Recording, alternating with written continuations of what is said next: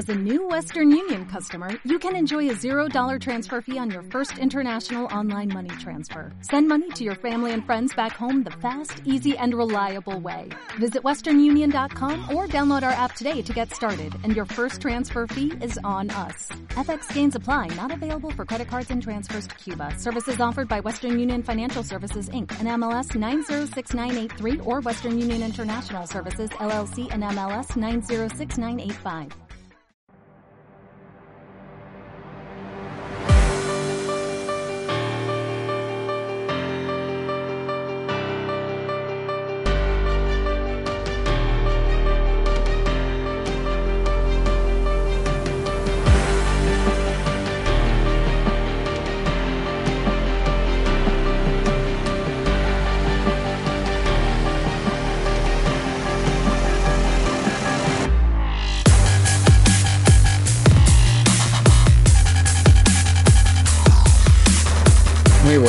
Buenas tardes, buenas noches casi cuando estamos empezando a grabar. Amigas y amigos de Colectivo Burbuja, os doy la bienvenida a un nuevo programa de radioactividad, Economía Directa. Hoy tenemos con nosotros a Oriol de la DESA. Buenas tardes, Oriol. Hola, buenas tardes. Y tenemos también a Rafael Íñiguez. Buenas tardes, Rafael. Hola, muy buenas tardes. Hoy vamos a hablar de dos temas. Vamos a hablar de esos ataques, atentados que ha habido contra dos petroleros con carga japonesa en el estrecho de Hormuz. Eh, no se sabe muy bien eh, qué es lo que ha pasado finalmente. Hay muchas hipótesis. Eh, que si la primera hipótesis que se barajó era un ataque iraní. También se habló en algunos sitios de otras posibilidades como un ataque saudí, un ataque falsa bandera de, de Israel, de, de, Estados Unidos, incluso la verdad es que se sabe poco, lo que sí se sabe es que tenemos un auténtico problema a día de hoy con la geopolítica del petróleo. Y de, y de eso vamos a hablar hoy. Y vamos a hablar también de, de una enfermedad que es un viejo conocido, una vieja conocida en España, que es la peste porcina africana y que se está extendiendo como la pólvora por China. Vamos a hablar de la importancia que tienen en este mundo globalizado estas enfermedades, los problemas que hay también en cómo afectan estas enfermedades a determinadas producciones, esta producción industrial de alimentos, qué vulnerable es a determinadas, determinadas enfermedades al haber tantas similitudes a nivel genético, tanto en plantas como, como en animales eh, esta civilización industrial, el, el hito para, para, muchos de la humanidad, pues también tiene su talón de Aquiles y unos talones de Aquiles que yo creo que son múltiples y que vamos a ir viendo cada vez más en los próximos años o por lo menos tiene todo el aspecto. Vamos a empezar con el tema de, del estrecho de Hormuz, este este problema tan extraño que ha habido con estos petroleros. Por fortuna no, no ha habido víctimas mortales, pero desde luego lo que nos hace ver es que el petróleo sigue siendo sumamente importante. Esta zona del mundo pues es eh, un punto álgido de la geopolítica mundial. Y Rafael, ¿qué, qué, qué te ha parecido esto y qué, qué, sabemos a día de hoy? Bueno, eh, eh, es el segundo atentado que ha habido prácticamente en un mes. A principios de mes hubo otro en un puerto también de un emirato de los Emiratos Árabes. Eh, y bueno, mm, esto habría que ver el, el, el problema con mucha perspectiva. Como tú bien has dicho, eh, prácticamente 20 millones de, barriles diarios salen por el estrecho de Hormuz procedente de la elite del petróleo, de los, de los mayores exportadores de, del mundo de crudo hacia el mundo mm, nuestro, ¿no? el mundo industrial, el mundo desarrollado.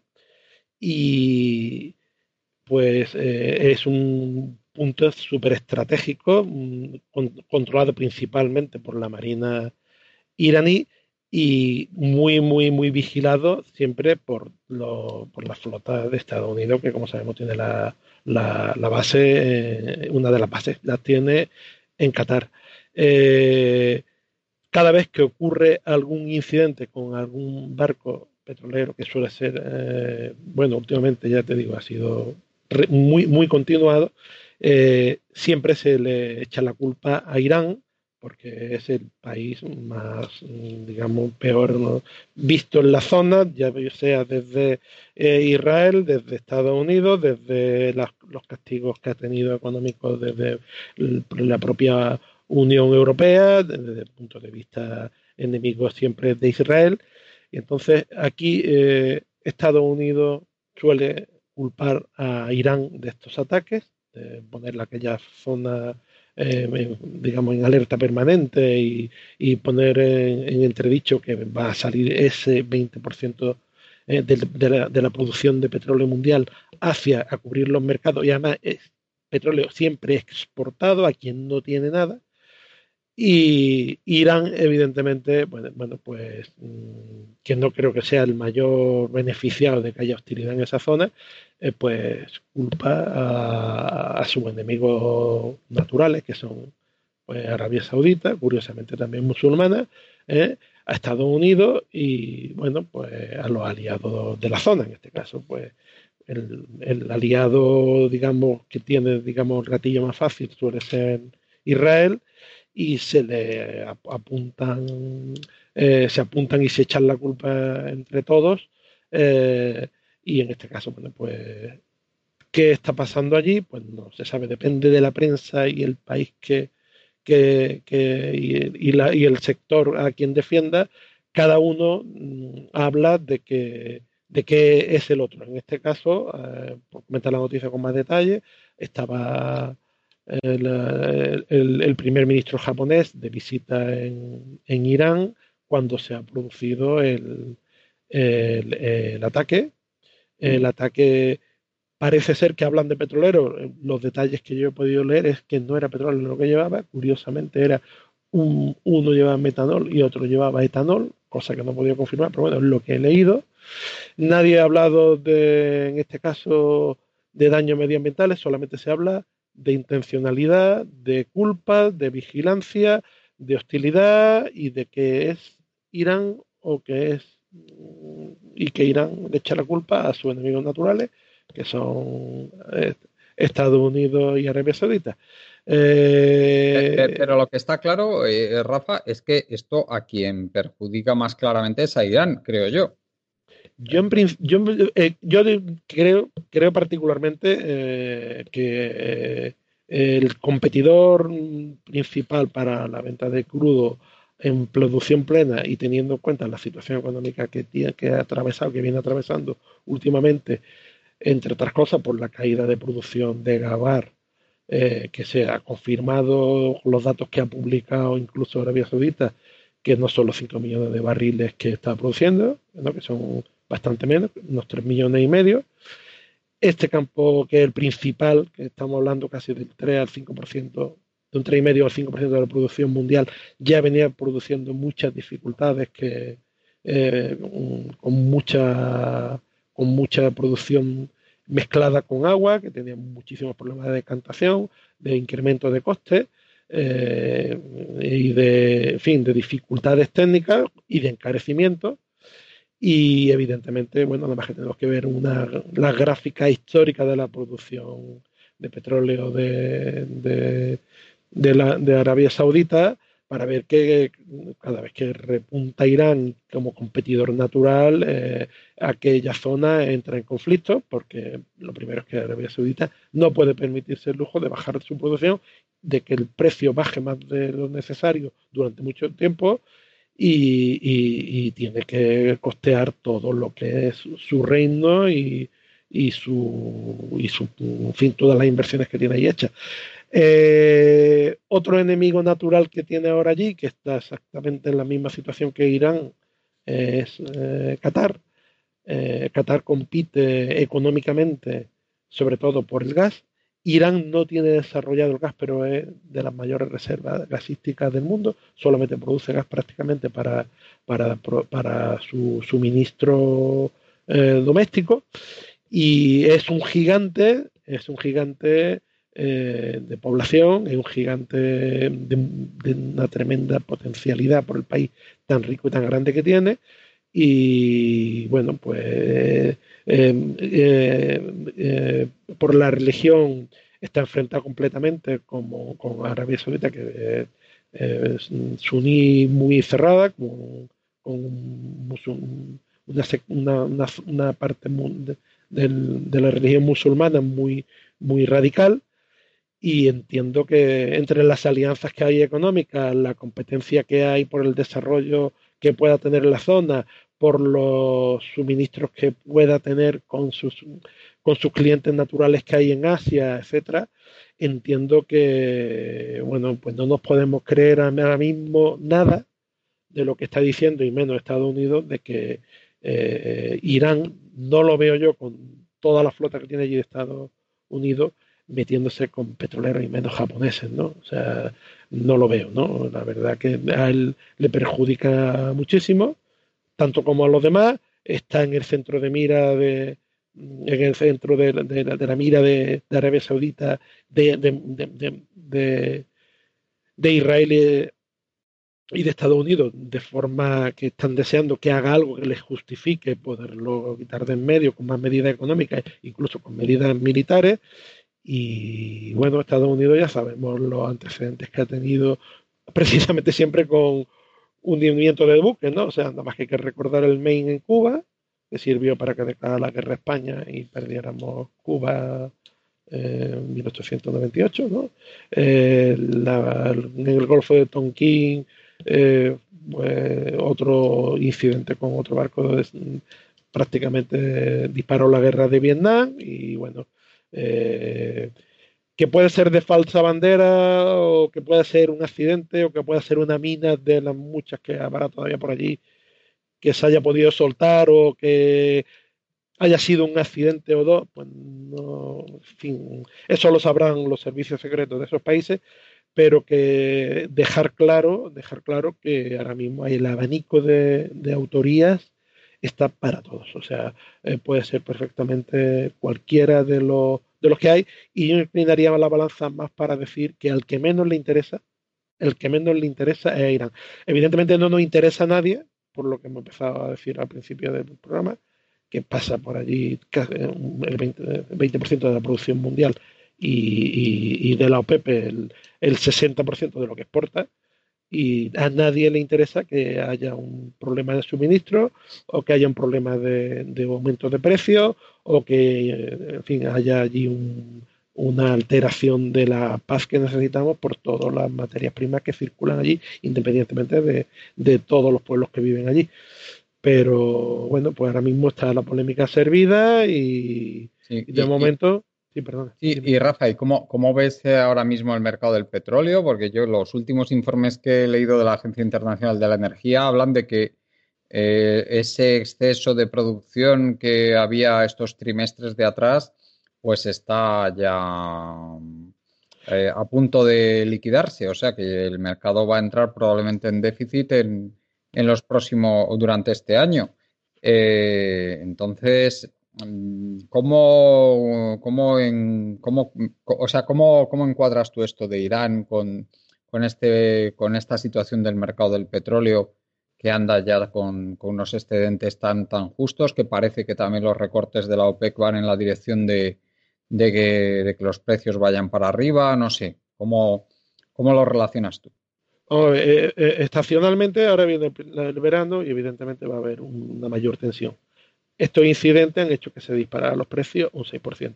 Sabemos cómo están los grandes productores de toda, fin, históricos, ¿no? O sea, que tienen, salvo el fracking de Estados Unidos, que parece seguir siendo la panacea del incremento de producción, eh, muy pocos nuevos campos se están abriendo en el mundo. En México sabemos que están produciendo menos, eh, Venezuela ni hablamos, eh, Arabia Saudita y el resto de productores no han hecho casi inversiones estos años atrás entre los bajos precios y, la, y, los pocos resultados que han habido en las nuevas prospecciones. Entonces, esto apunta mm, a que evidentemente la, puede haber algún tipo de problema o de, tensión de precios que pueda ser inminente o incluso de suministro, que de hecho lo está viendo. Lo único que pasa es que, claro, los precios de suministro en el mundo ahora mismo ah, cambian los precios un 6%, un 10% y, y el, primer mundo puede permitirse con sus monedas y la emisión de moneda y la emisión de deuda absorber completamente cualquier tipo de, de, flexión, de, de, alza, aunque sea muy, muy, muy, muy grande, ¿no?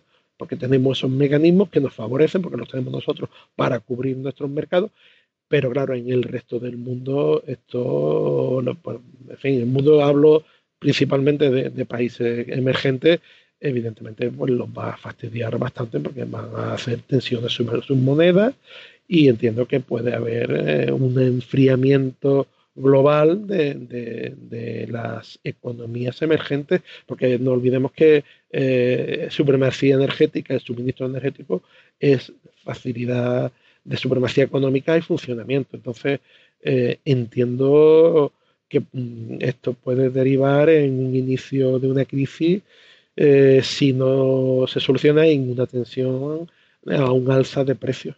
Entiendo que no nos favorece absolutamente nada a nadie, ¿no? Y, entiendo que, aunque no se sepa eh, quién ha sido, eh, los mercados se están tensando y, en fin, el, mercado en sí, dependiendo quién lo oiga, va a justificar por esta tensión que, que los precios suban y que el petróleo va a ser menos, mm, en fin, mm, que se puede eh, pedir a, los países que consuman menos, que vayan hacia el coche eléctrico, que eh, renueven la flota, en fin, de vehículos antiguos, en fin, todo, todo está metido en que eh, la energía va a estar más cara y menos disponible por estas y otras razones.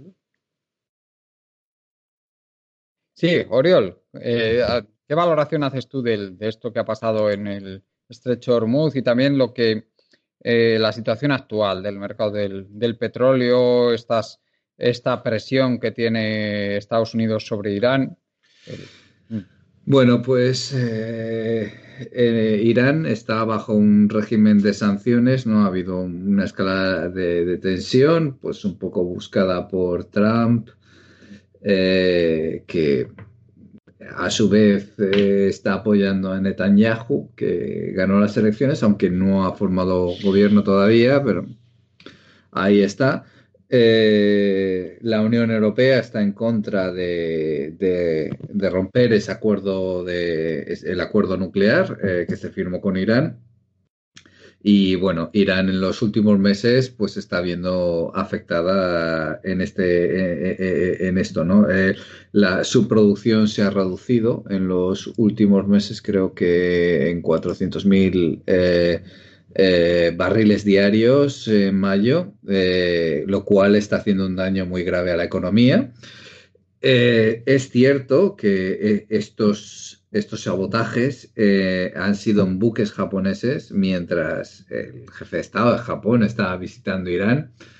Yo no me atrevo a decir eh, quién ha podido ser, quién no ha podido ser. Estados Unidos ha sacado un vídeo convenientemente donde hay unos señores ahí trabajando ahí al lado de un portaaviones y ellos afirman que es la Guardia Republicana iraní. Eh, otros países occidentales como Alemania han dicho que cautela con esto, eh, con, estas informaciones, pues no lo tienen claro. Eh, bueno, hay dudas, eh, como bien ha comentado Rafael, hay muchos intereses en la zona, es una zona muy crítica, es el estrecho Hormuz, si se bloquease, y Irán ha comentado varias veces que serían capaces de bloquearlo eh, bueno, pues eh, el efecto se sentiría a nivel mundial de manera muy fuerte. Eh, bueno, con lo cual yo mm, no, sé que hay varias teorías, no, voy a, no, no, me puedo pronunciar. por, por cuál, cuál, puede ser, pero evidentemente todos tienen, todos tienen su parte, ¿no? Eh, también hay que citar que, Arabia Saudita, pues con el escándalo del, del príncipe y del, y del periodista, ¿no? Que, lo descuartizaron en la embajada, pues bueno, también tienen problemas a, nivel diplomático. Eh, o sea que la zona está, está muy caliente. Eh, en cuanto al mercado del petróleo, pues bueno, ya lo hemos podido notar, la subida. Yo, nosotros tenemos aquí en Irlanda la gasolina ya prácticamente a 1,50 euros, el gasoil a casi 1,40, eh, con lo cual se está notando. Esto afectará sin duda a la economía, ¿no? que estaba marchando muy bien, pero sabemos que tenemos economías eh, muy dependientes del precio del petróleo. Y bueno, pues esto se notará. Eh, Antonio Turiel escribía hace poco un repaso sobre el, el informe, el, último informe anual de la, de la Agencia de Energía Internacional, donde, bueno, pues están afirmando que hay un declive previsto, eh, donde bueno, pues se podría en sus mejores condiciones, pues solo dejar en, siete, en para 2025 se refiere. Eh, pues en sus mejores condiciones podría ser solo un descenso de 7 millones de barriles diarios en la producción y en el peor de los casos pues están hablando pues que la producción hacia el año 2025 la, en el peor de los casos ¿eh? Eh, se, serían 66 millones de barriles diarios lo cual es un 34% de reducción. Eh, bueno, nos podemos imaginar si algo de esto se cumpliese, eh, eh, bueno, pues tendríamos una grave crisis. ni el coche eléctrico nos salvaría, ¿no? Realmente ahí, sea el coche eléctrico, diésel o gasolina, eh, o la movilidad, bueno, evidentemente tendría un impacto y se vería reducida y bueno. Eh, Oriol, Oriol, perdona, yo hay, eh, es que yo en los argumentos, es una pena que no esté Antonio aquí, a ver si, si viene a algún programa, porque yo en el argumento Antonio el problema que veo es que para mí, en caso de que la industria petrolera se viera sometida a presiones muy fuertes de precios, yo creo que... Que invertiría. Que, invertiría muchísimo. y, yo, pienso, pienso que invirtiendo mucho, todavía, o sea, el problema estaría si a pesar de que hubiera una alta inversión, no se pudiera aumentar la producción de líquidos, del total de líquidos. Pero yo creo que todavía no estamos en ese punto, que es un punto que evidentemente tarde o temprano llegará, a no ser que seamos capaces de autocontrolarnos por culpa del tema de las emisiones de CO2, pero vamos, que eso ya es otro cantar. Eh, pero, que, yo en el, en el punto este de que si se aumenta la inversión no aumenta la producción, yo creo que todavía no estamos, ¿eh? yo creo que todavía falta para eso. Eh, bueno, lo que también sí que hay es una, serie de condicionamientos geopolíticos que están afectando, ¿no? y que están, están las sanciones a Irán, están, eh, está la implosión de la producción en Venezuela, que también está bajo sanciones. Eh, y bueno, el, declive natural que hay en otros países, ¿no? Y luego sí que hay, eh, sí que hay incrementos. recientemente quebró una empresa de fracking, no recuerdo cuál, en Estados Unidos y la gente se pregunta cómo es posible, porque realmente parece que se negoció muy bien. Eh, bueno, yo creo que en el, en el mejor de los casos tampoco, o sea, lo que sí que ha parecido es que ha habido una sobreproducción últimamente, ¿no? Y entonces, hasta que no se recupere el precio, realmente no, eh, bueno, pues puede haber un puede haber ahí puede haber momentos de, precios altos ¿no? del petróleo, ¿no? Puede haber picos, supongo, en algún momento, ya sea por causas geopolíticas o por causas eh, pues de desinversión, ¿no? Y, si hay realmente desinversión, pues supongo que se podría recuperar eh, algo a largo plazo, ¿no? Pero eh, está por ver, ¿no? Entonces, bueno, pues veremos a ver qué pasa un poco con el, con el, con el precio, ¿no? Pero realmente pensáis que vamos a seguir con unos eh, lo que lo que ha sucedido en los últimos años, ¿no? Esos precios de 60 dólares el barril eh, o menos. Yo creo que con la situación se me antoja un poco difícil. Yo creo que ahí hubo un descontrol de, exceso de inversión durante unos años. De todos esos años que estuvo el precio entre 100 y 120 dólares, que fue entre el 2011 y el 2014, y me parece que hay mucha gente que ha perdido dinero a las puertas, ¿eh? entre el eh, desde que se desplomaron los precios en el otoño del 14 hasta que han vuelto a subir por encima de 60, de 55, 60 dólares. Ha perdido gente dinero, pero lo que no está escrito y, y la y desde luego no quieren que eso vuelva a pasar. Ya, pues de ahí, de ahí, por ejemplo, las presiones de Arabia Saudí a, Irán, ¿no? Eh, porque eh, hay un problema ahora. antiguamente la OPEP recortaba la producción antiguamente, pero ahora es muy difícil. Ahora, si os fijáis, es muy difícil. Nadie se quiere, quiere renunciar a un duro de lo que está produciendo. además, eh, esos, esos países ya no tienen la situación que tenían hace 40 años, ya tienen mucha más presión demográfica. Exacto. y claro, ellos tienen que mantener la paz social pues con la riada de dinero que reciben. Exacto, de ahí que lo que se está viendo ahora es una, las presiones son geopolíticas, ¿no? Son sanciones, son, eh, eh, eh, bueno, pues reducimos la producción al que realmente no se puede, al que al que le podamos dar, ¿no? Digamos, ¿no? Claro, claro, los regímenes díscolos, Venezuela, al, que, se le puede pegar, ¿no? Digamos, para, no están, no están sometidos al imperio, claro. Porque eh, realmente a, renunciar a esa, eh, esa, entrada de divisas, eh, si, si, si lo vemos, en los últimos años en la OPEP no se han puesto de acuerdo realmente para reducir la producción. Están todos eh, más madera, más madera, eh, lo que dé, porque realmente es lo que tú has comentado.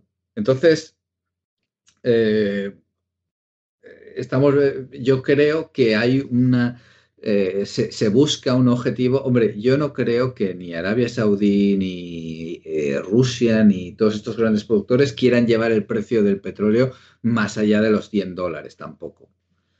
Porque eso puede um, forzar a que se busquen alternativas, ¿no? Pero yo creo que sí que les gustaría mantener esos precios 80, eh, 90, cerca, de los 100. Yo creo que sí.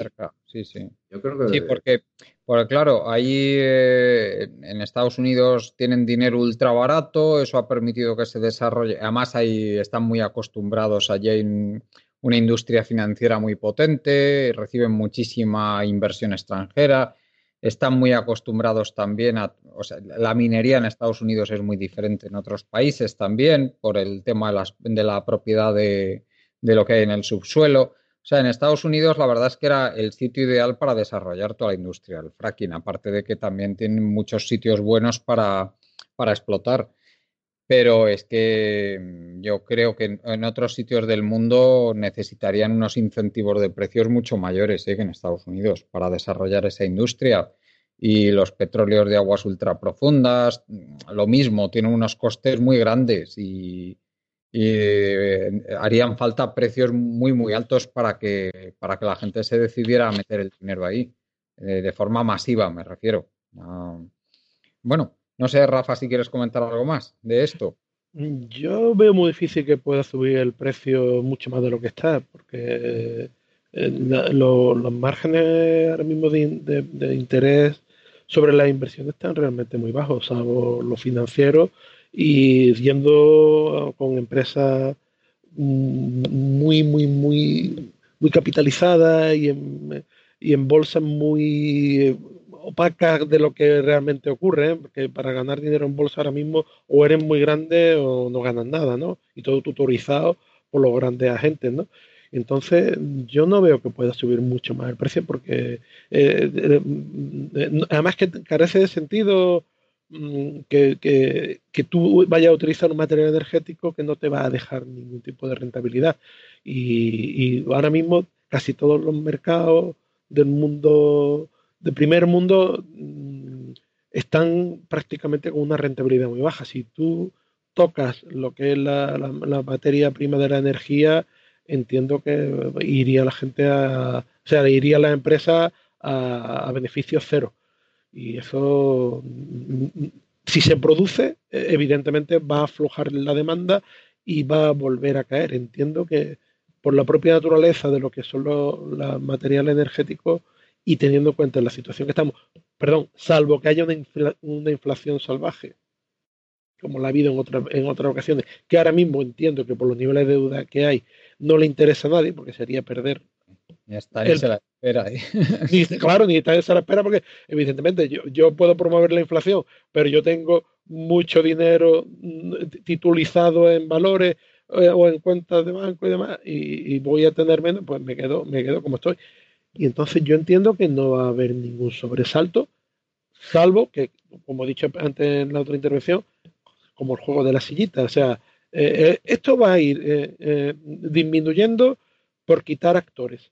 Y entonces el que esté flojo o tenga mala suerte o vayan a por él, lo van a quitar y se van a quedar fuera de, de la cadena de suministro y se va a quedar fuera del primer mundo y mientras quede, pues vamos a ir manteniendo el estatus con un equilibrio muy inestable eh, del, resto del mundo. Eh, entiendo que ahora mismo también hay una competencia muy, muy grande Oriente-Occidente con respecto a los recursos energéticos, ¿no? Y es de lo que más ahora mismo está, está hablando la tensión que hay en el mercado. O sea, eh, cuando el barco sale de Hormuz, ¿hacia dónde tira? ¿Oriente o Occidente? Entiendo que eso es la parte más complicada que hay. Y bueno, pues eh, hay muchas, muchas, muchas, muchas informaciones que no tenemos, muchas presiones que no tenemos. Eh, India, China, Vietnam, Corea, en fin, son unos clientes con unos contratos muy fuertes y con unos intereses muy fuertes, una cercanía geográfica muy fuerte, con, que ya van, digamos, fuera totalmente de, de la órbita que tenía Estados Unidos de poder hace una década y esto yo creo que eh, nos puede dar sorpresa, pero vuelvo a decir que no creo que interese a nadie que acabe en una escalada muy violenta. Sencillamente son eh, eh, cartas que caen sobre la mesa y, y están viendo en el tablero quién puede ganar o perder más, pero no entiendo, entiendo que nadie va a romper la baraja y que, en fin, que esto va a seguir así y que no se van a tensar los precios mucho más de lo que ya están. Aparte de la estacionalidad, no creo que mucho más. Bien. Eh, Oriol, no sé si quieres comentar algo más sobre este tema. No, no. Pues si queréis pasamos al tema de la peste porcina africana.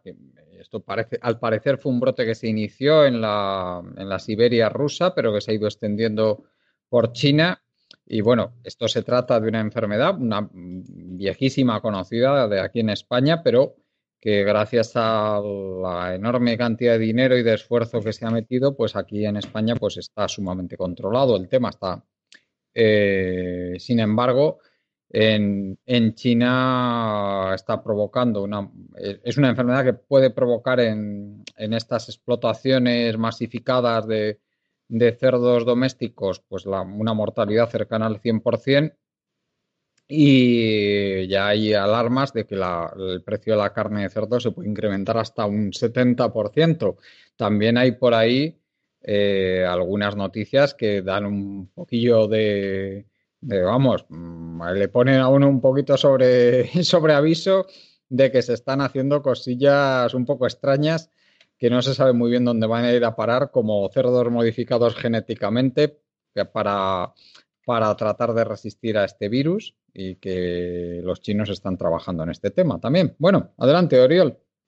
Sí, vale, pues eh, bueno, pues esto, la, peste porcina, eh, eh, el problema está poniendo de manifiesto una vez más el problema de pues esta ganadería industrial masiva y de, pues eso, como tú comentabas al principio del programa, eh, pues el centrarse en la, poquísima variedad, eh, etcétera, ¿no? Eh, se está hablando de que en algún día habrá una vacuna para esta enfermedad, pero en, según las estimaciones en China, aunque el gobierno está intentando actuar rápido, también depende de, que los, de que los ganaderos, en este caso, pues reporten cuando vean un animal, ven un animal afectado, pero claro, el ganadero tiene poca, poco incentivo de hacerlo porque eh, si tiene un, un, animal afectado hay que sacrificar a todos eh, a todas sus piezas de ganado, ¿no? Entonces, lo cual es un desastre, ¿no? Eh, entonces, bueno, pues se está calculando de que de los 400 millones de cerdos que tiene normalmente China, pues pueden perder hasta 200 millones, ¿no? Eh, esto supondría que los chinos tendrían que importar eh, carne de cerdo de otros países en, un momento que, eh, bueno, pues esta, esta plaga, pues, o esta, este virus está afectando a más países, ¿no? Lo que se habla, por eso se dice que puede llevar a un incremento del precio del cerdo, de la carne de cerdo, eh, mundial incluso, ¿no? Porque la demanda es muy fuerte en China. Y bueno, eh, hablábamos en este caso, eh, lo del tema de los antibióticos no les sirve porque es un virus. ya hemos comentado en algún otro programa con David cómo bueno, a, la cabaña ganadera, bueno, a, los cerdos en China, se les, se les eh, da muchos antibióticos, ¿no? Para estimular el crecimiento, etcétera, ¿no? De hecho, casi la mayor parte de los antibióticos que se usan en el mundo es, casi para ganadería, ¿no? Y bueno, pues en este caso es un virus, con lo cual eso no, ha influido, pero bueno, pone de manifiesto pues eh, cómo se está produciendo la carne, ¿no? Donde se está tendiendo pues a explotaciones con un número masivo de, piezas de ganado, eh, unas concentraciones altísimas de animales, de muchísimos animales en muy poco espacio. Y bueno, pues claro, esto es la receta para el desastre, ¿no? No es lo mismo tener explotaciones más pequeñas, ¿no? Con, como, se tenía antes, que, que estos grandes centros de producción donde se puede claro, muy barato y claro. Claro, la difusión de las enfermedades no tiene nada que ver en una explotación masificada que en, que, en una granja que, en una granja extensiva, o sea, no tiene absolutamente nada que ver, o sea, la, la susceptibilidad a las enfermedades aumenta exponencialmente en este tipo de explotaciones. Estamos hablando solo del tema de seguridad alimentaria, ¿eh? Y, luego también otro problema grandísimo que estamos viendo, que preocupa y mucho, es la, pérdida de diversidad genética. ¿eh? Cómo eh, se están seleccionando esas, esas razas eh, en que son prácticamente clones unos animales de otros y que y que los, eh, por supuesto, al perderse diversidad genética, pues lo que hace que muchas veces las poblaciones eh, sobrevivan a este tipo de infecciones es esa diversidad genética, que hay un determinado número de individuos que son sensibles a una enfermedad y, otro determinado número que no.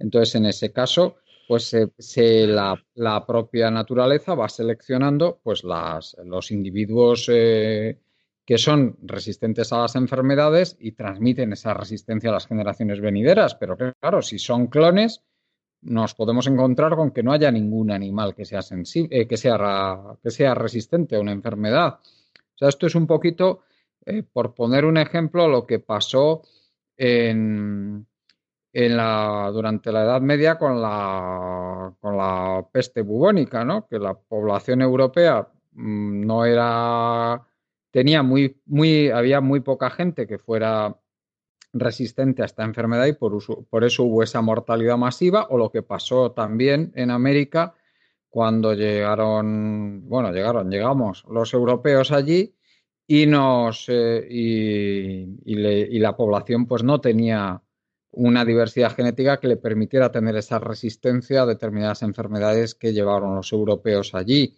el sarampión, la gripe, el, pues son enfermedades pues que fueron auténticamente desastrosas allí en el, en América y que provocaron en algunos sitios mortalidades por encima del 90% de las poblaciones americanas, ya unas poblaciones pues, desestructuradas, con unas condiciones higiénicas y de alimentación muy malas, debilitadas y que, y que sufrieron también esa mortalidad masiva. Pues esto es una cosa parecida y yo creo que esto plantea retos muy importantes de cara a lo que va a ser la seguridad alimentaria en el futuro. Ya se lleva hablando mucho tiempo, por ejemplo, del problema que hay con el, con el plátano, con la banana, que hay un virus, lo mismo, que, que está amenazando prácticamente con, con extinguir lo que son las, eh, la variedad esta, la Cavendish, que es la que ahora mismo los bananos de todo el mundo, pues la inmensa mayoría son clones unos de otros. Se está hablando de la pérdida de diversidad genética del arroz, del trigo,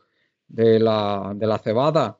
O sea, estamos, eh, estamos realmente entrando en un terreno desconocido y muy peligroso de cara a la seguridad alimentaria en el futuro. Y eso por no hablar de los problemas éticos que plantea la explotación masiva de, estas granjas animales.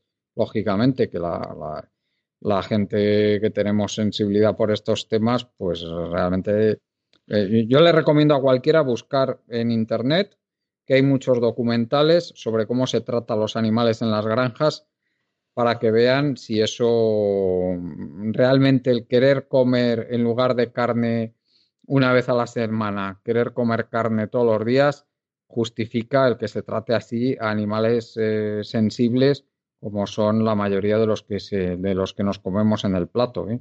porque me, es auténticamente salvaje lo que se hace en estas explotaciones con los animales. Bueno, eh, Rafael, adelante. Bueno, pues poco puedo añadir, puedo añadir vamos, decías tú el, impacto que se está produciendo eh, en España, Viscofan, que se dedica a fabricar envoltorio para alimentos, ha caído a causa de la fiebre porcina un 7%. Es una empresa que caiga un 7% por un determinado evento. Es mucho dinero, ¿no? Eh, es decir que, bueno, pues darle cifras para, ver la, la, importancia de esta crisis, ¿no? Que en Asia principalmente la carne que se, que se consume principal es el cerdo, ¿no? y que la cabaña habría que, o sea, que este virus, la persistencia que tiene, que es muy difícil limpiar donde ha habido uh, esta enfermedad y permanece en, ropa, en vehículos, en territorio, o sea, eh, meses, meses, meses, bueno, eh, hablaban de que China podía estar años eh, hasta que pudiera erradicarla de allí. Y, bueno, el, tema principal es, eh, bueno, que un ganadero, o sea, eh, va a evitar, primero lo que vale el cerdo y después perder la cabaña, va a intentar monetizar sus animales siempre que pueda. Entonces esto va a levantar un mercado negro muy importante, no solo en China, ¿no? Sino que puede ser en Vietnam, en Camboya, en Mongolia, en Corea del Norte se han dado casos ya. O sea, eh, mm, esto es una, verdaderamente una pandemia de la, del ébola de los cerdos. Eh, y, y, no solo eso, sino que además hay otros animales que, que pueden tenerlo y pueden, y pueden transmitirlo de forma descontrolada. Estamos hablando de jabalíes, del cisne negro, de, fin, de, de que mm, en realidad, pues como es un agente vírico y no hay variedad genética y, todo lo que has dicho antes, que están afinados y lo que interesa ante todo es la rentabilidad, pues hemos hecho, bueno, que, que un efecto dominó tremendo y bueno, pues hay que pensar que 400 millones de cerdos eh, que hay en China dan de comer a mucha gente. Y además, ya no es que de comer a mucha gente, es que forma parte de la dieta normal. O sea, que, no tienen un sustitutivo de esto, eh, de, estas carnes, ¿no? de esta proteína, y son países que están ahora mismo con poder adquisitivo, con mucha, eh, con muchas divisas para poder comprar, ¿eh? y, esto va a meter una tensión verdaderamente en el mercado de la carne que, bueno, pues veremos a ver por dónde sale, porque estamos hablando de, un, de una materia prima, de una commodity verdaderamente muy, muy, muy, muy, muy importante, ¿no? Y bueno, y hace falta que nos salte, que nos salte a, Europa, por ejemplo, ¿no? Entonces, bueno, pues tenemos que mentalizarnos de, que hay que, hay, como tú dices, de pensar en la dieta, de, de, reducir el consumo de carne eh, y de tener, en fin, de no los productores deberían replantearse la cadena productiva que tiene, la fragilidad que tiene, porque ahora mismo se ha visto en el cerdo, pero eh, tú antes ibas a una granja y había un berraco, ya no existe el berraco. ahora mismo llega el semen del cerdo principalmente. el, otro día me comentaron el negocio que hay inmenso con el tema este del semen de cerdo, ¿eh? Como, pero mm, hay empresas que están eh, que están haciendo un millón aquí en España, que están haciendo un millón de envíos a todo el mundo de, semen de cerdo al, año, ¿eh? Imaginaos lo que es eso, ¿eh? Una sola empresa, un millón de envíos de inseminaciones al año y, son o sea que un y son cerdos que, los están seleccionando para ser super sementales que les eh, que resulta que les, les sacan el semen tres o cuatro veces a la semana y lo y lo venden pues bueno claro a, un, precio importante porque es un, un animal que, que tiene que tiene y, os podéis imaginar la cantidad de, de cerdos que pueden generarse a raíz de, un semental de estos y luego todos compartiendo el mismo material genético. Correcto. Bueno, y, he leído, no sé si era verdad, eh, que, que esta enfermedad se puede transmitir también genéticamente. O sea, me, imagino que tendrán los supercontroles que tendrán con este material genético que se vende eh, serán hiper estrictos, porque como me un, este, este semen y este contaminado, bueno, ya la, la, la, extensión de la enfermedad puede llegar ya a, fin, a, cambiar verdaderamente el horizonte del consumo de carne durante una, una gran temporada. Y bueno, pues a, a, esta, a estos polvos, eh, nunca mejor dicho, si no quería decirlo por el sentido del semen de cerdo, estos lodos, ¿no? Eh, eh, si no hay variación, si no hay variabilidad genética, si lo que interesa es darle mucho antibiótico para que no se pongan malos y produzcan y crezcan mucha rápido con mucha carne y el padre de toda la cabaña son 200 individuos y están en unas condiciones sanitarias que mientras menos invierto más gano y lo, el mercado es global y la persistencia del virus eh, la que decimos, pues bueno, pues esto es para tomárselo muy, muy, muy, muy, muy en serio y estar verdaderamente preocupado. Y, luego hay otro tema, ¿eh? Que, que, es lo de la manipulación genética de las propias especies de animales para conseguir resistencias. Yo, a, mí me gustaría comentar una cosa que se sabe hace mucho tiempo, ¿eh? Si nos creemos que le vamos a ganar la batalla a los microorganismos con manipulación genética es que no sabemos absolutamente nada de cómo funciona la naturaleza. Hmm. Porque la, velocidad a la que pueden evolucionar los, los microorganismos en condiciones idóneas puede superar cualquier, eh, cualquier respuesta que pueda tener la ciencia ni cualquier ciencia que, podamos tener nosotros en un futuro previsible. ¿eh? O sea, no tiene absolutamente nada que ver. Eso es como pretender ganarle la carrera a un, a un rayo de luz con un vehículo de motor. Vamos, es de absoluta ciencia ficción pretender ganar la carrera a eso. O sea, que los chinos que sigan por ese camino y que se crean que así les va a ir bien. Que luego nos vamos a, nos vamos a encontrar con efectos colaterales de lo más desagradables. ¿eh? Y, menos, y menos con prisa. Mm.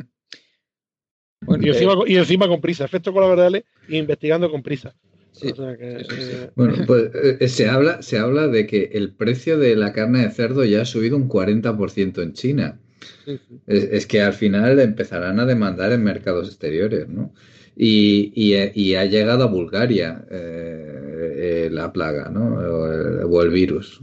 Bueno, supone que aquí habrá controles más potentes y apoyo de la Unión Europea, pero evidentemente lo hemos dicho muchas veces, esto pone de manifiesto eh, los agujeros ¿no? de, de, la, del ¿cómo llaman? En la, agricultura está la revolución verde, ¿no? Eh, de, la agricultura, ¿no? Todo, todo este mm, complejo mega industrial, ¿no? Y, al final eh, se demuestra, ¿no? Que, que lo que es de cajón, ¿no? que al final pues todas las gallinas son iguales, al final eh, los cerdos son iguales. En España, por ejemplo, fue un escándalo, ¿no? Cuando se supo que el ibérico ya normalmente es 50% ibérico, porque cruzan al macho del ibérico con la hembra Duroc de Chequia, porque así se produce más rápido. Bueno, y, al final todo el mundo se tira a, lo mismo y, y es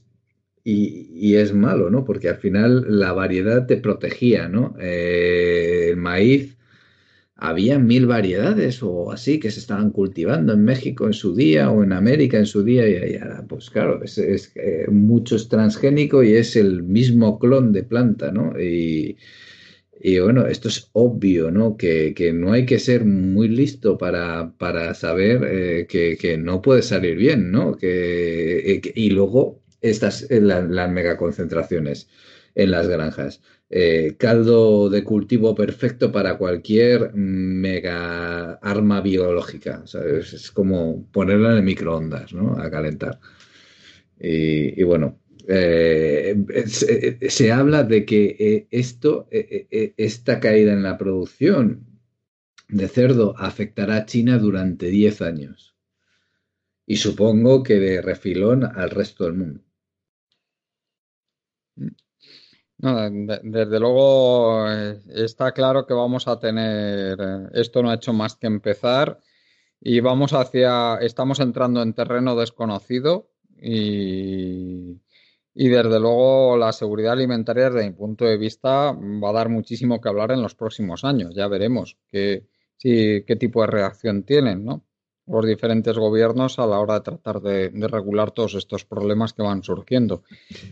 Sí, Rafael, no sé si quieres comentar algo más sobre este tema. Sí, bueno, lo que tú has dicho, la fragilidad que existe, que te demuestra toda esta industria tan fuerte que dicen, o sea, y, y, y extrapola esta, fragilidad a otros sectores y se te ponen los pelos tiesos, porque es que los efectos colaterales que hay, lo poco que se comprueba, nada de lo poco se prueba, determinados miles de productos, ya sea alimentarios o no alimentarios, para entrar en el mercado y producir la rentabilidad inmediata, eh, da susto.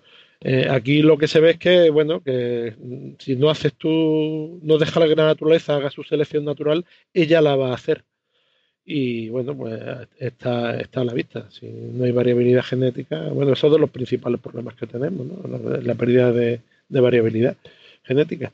Pero vamos, eso, está, eso se está produciendo a, nivel hasta, hasta de, selección de, de, individuos fuertes, se está produciendo en muchas especies. Creo que hasta en algunos aspectos se está produciendo hasta en la, nuestra, ¿no?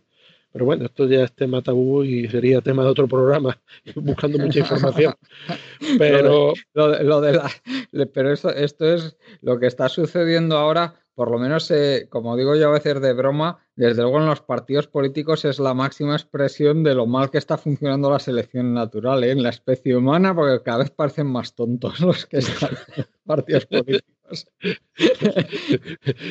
Pues si te parece, la ciencia tendría que hablar algo de eso, porque bueno, habría que estudiarlo.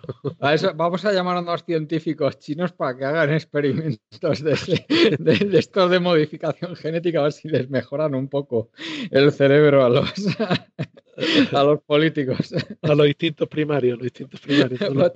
sobre todo el instinto de la avaricia, ¿eh? que se lo tienen en su máxima expresión los políticos. bueno. habría que añadir también la fantasía del sistema cerrado. O sea, todas estas eh, resistencias genéticas que se están intentando poner en animales y en plantas eh, parten de una premisa de que no, esto es un sistema cerrado, ¿no? Como el veneno de, de, las eh, que resisten los transgénicos en las plantas, ¿no? Yo, yo, yo he hecho veneno y mira, se mueren todas las malas hierbas en mi campo, pero el veneno, se, por alguna razón, se piensa que no va a salir de ahí, ¿no? Que no va a afectar a... Eso es la, fantasía del DDT, es eso. ¿Os acordáis lo que pasó después de la Segunda Guerra Mundial con el DDT? que se pensaba que iban a acabar totalmente con la con el eh, principalmente era con el con el tema de la del eh, ¿cómo se llama la enfermedad esta que se me ha ido el nombre? El paludismo, perdona, la con el tema del paludismo, que pensaban que se iba a acabar literalmente con el paludismo a nivel mundial que lo iban a, iban a fumigar todos los pantanos de todo el mundo con aviones, iban a provocar la extinción de los mosquitos transmisores y que con eso se iba a acabar el problema. Bueno, tardaron eh, nada y menos en aparecer eh, mutantes de mosquitos resistentes al DDT. Y por supuesto aquello se convirtió en una fantasía absurda. Pues esto que estás diciendo eh, que se sabe ya hace 70 años, pues ahora lo quieren repetir, lo que tú estás diciendo, Oriol. Sí, que, es una fantasía, que, es, que, que, no... Eh, que no va a funcionar. Eh, eh, si tú le haces, tú metes una resistencia al animal, la bacteria es lo que tú dices, la, bacteria lo va a superar. La, el virus lo va a superar el, o, va a provocar como las abejas, ¿no? Han, desaparecido un 50% de la población de abejas en Irlanda, ¿no? Y el gobierno ya ha tenido que declarar el Día de las Abejas y entonces están convenciendo a la gente de sus casas de plantar plantas para que eh, nutran a las abejas, para, para volver, eh, no pongan ustedes veneno eh, salvo muy por la mañana o muy por la noche, porque claro. Pero, pero es que ha habido unas consecuencias. No estamos en un sistema cerrado, con lo cual esto todo es una fantasía, ¿no? De, es casi hacerse trampas en solitario. Pero bueno. Sí, pues sí, efectivamente. en, algunos, casos será una mejora, ¿no? Pero, siempre ha sido, ¿no? pero si lo, estamos, si lo, estamos, viendo con los antibióticos, la que tenemos liada que nos estamos quedando sin antibióticos, que, que, hay una alarma con las superbacterias que, se, que ya, ya está aumentando ¿eh? la mortalidad por esas superbacterias, ya que pensábamos, ¿no? La humanidad ha vencido a las enfermedades infecciosas provocadas por bacterias, ya nadie va a morir por eso, sí, las narices, pues ya llevan unos años aumentando, ¿eh? Las muertes por infecciones bacterianas y, los médicos, los epidemiólogos que se dedican a estas cosas están, eh, os lo aseguro, literalmente acojonados con la, que se, con la que se viene encima, con las resistencias bacterianas, porque es que además llevamos eh, desde el advenimiento, desde que se descubrieron las quinolonas, que de esto hace ya, si no me equivoco, casi 30 años, no ha habido un avance significativo en, en una nueva familia de antibióticos que sea capaz de, introducir una mejora como la que fue esa, la de las quinolonas. Y entre tanto las bacterias trabajando a saco para desarrollar resistencias y a una velocidad de vértigo. Pues bueno. Y nosotros colaborando, sin tomando todas las pastillas que nos dicen, etcétera, etcétera, etcétera. Así es, así es. Sí, Rafael, perdona, que te corto. No, no, era por hacerte, por apostillarte. No, tengo muchos amigos médicos que me hablan, están verdaderamente preocupadísimos porque en fin, la resistencia, el mal uso, el aumento de dosis, la, vuelta de enfermedades con cambios, en fin, la, forma de vida que tenemos nosotros, que no hacemos organismos resistentes, viviendo en burbujitas en las que estamos, y bueno, que en realidad, bueno, bueno, pues, esto se está viendo por el cerdo, pero que eh, puede pasarnos a nosotros en cualquier momento si no, no está pasando en una medida más mm, menos detestable ¿no? en, algunos aspectos. Pero bueno, es, la, selección natural funcionando, pero de otra manera, ya está. Y, bueno, pues, pues es, un hecho y bueno, eh, la naturaleza hará lo que tiene que hacer, de hecho ya lo está haciendo.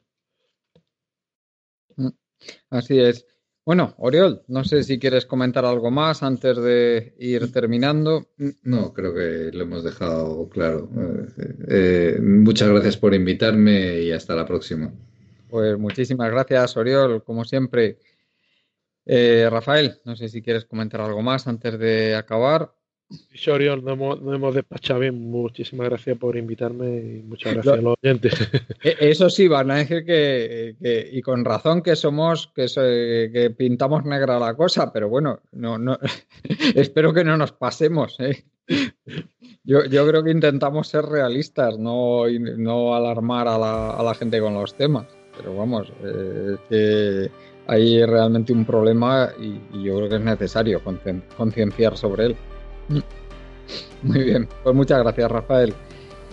Gracias también a toda la gente que nos escucháis, a los compañeros Marta Luengo, Juan Martínez, Esteban López y nos despedimos con nuestra página web colectivoburbuja.org. Hasta el próximo día.